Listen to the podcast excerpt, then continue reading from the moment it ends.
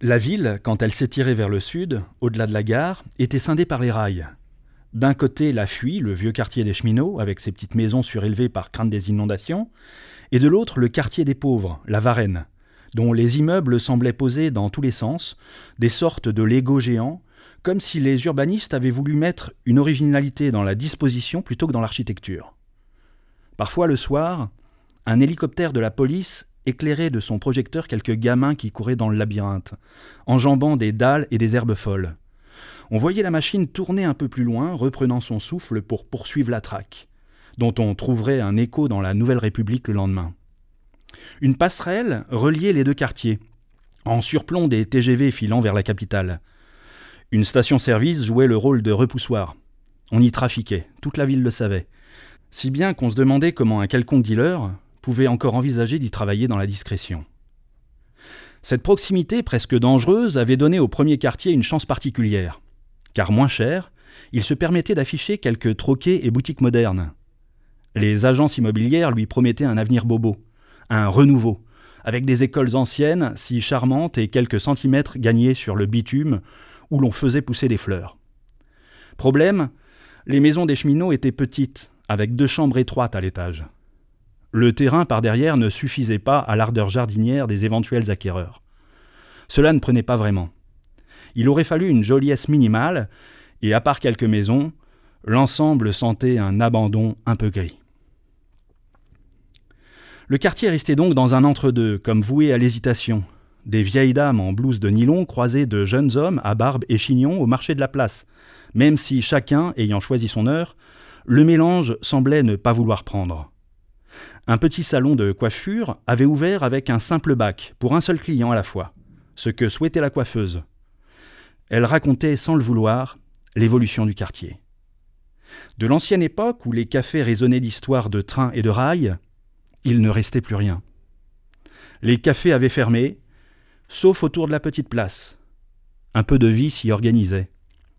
Mais à part les deux matinées où les tréteaux se dressaient, le vide du lieu amplifiait sa béance rectangulaire, juste bordée de voitures. On se côtoyait donc, et encore, plutôt dans l'imaginaire que dans la réalité. En marchant quinze minutes, on rejoignait le centre avec ses magasins de vêtements, ses rues à restaurants, les grands arbres devant la mairie. Au loin, des tours claires indiquaient le nord, en léger surplomb, éloigné jadis, mais maintenant proche des commerces chics, grâce au tram. Un melting pot envahissait les rues piétonnières, une mondialisation à petite échelle. Mais le soir, chacun regagnait sa classe sociale et son quartier. À vrai dire, c'est la même chose. La fuite présentait donc des avantages. Proche du centre, préservée de la Varenne par les rails, et surtout constitué essentiellement d'habitats individuels. Mais il aurait fallu détruire ces maisons trop semblables, en reconstruire d'autres plus originales, cela rendait l'affaire coûteuse. Alors on voyait, ça et là, des extensions en bois, des étages surélevés, des vérandas empiétant sur les marches de l'entrée.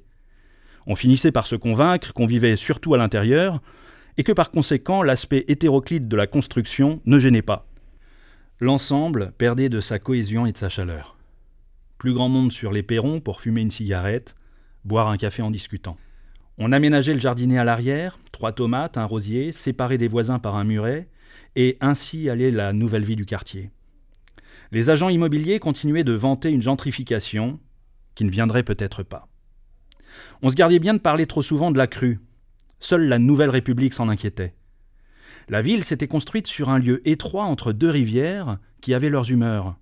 Et l'ancien quartier des cheminots, légèrement en creux, avait déjà souffert au siècle précédent du phénomène de la cuvette. Dans les études, il serait le premier touché par un débordement des deux fleuves qui embrassaient la ville. Or, les embrassades dissimulent parfois des étouffements à venir.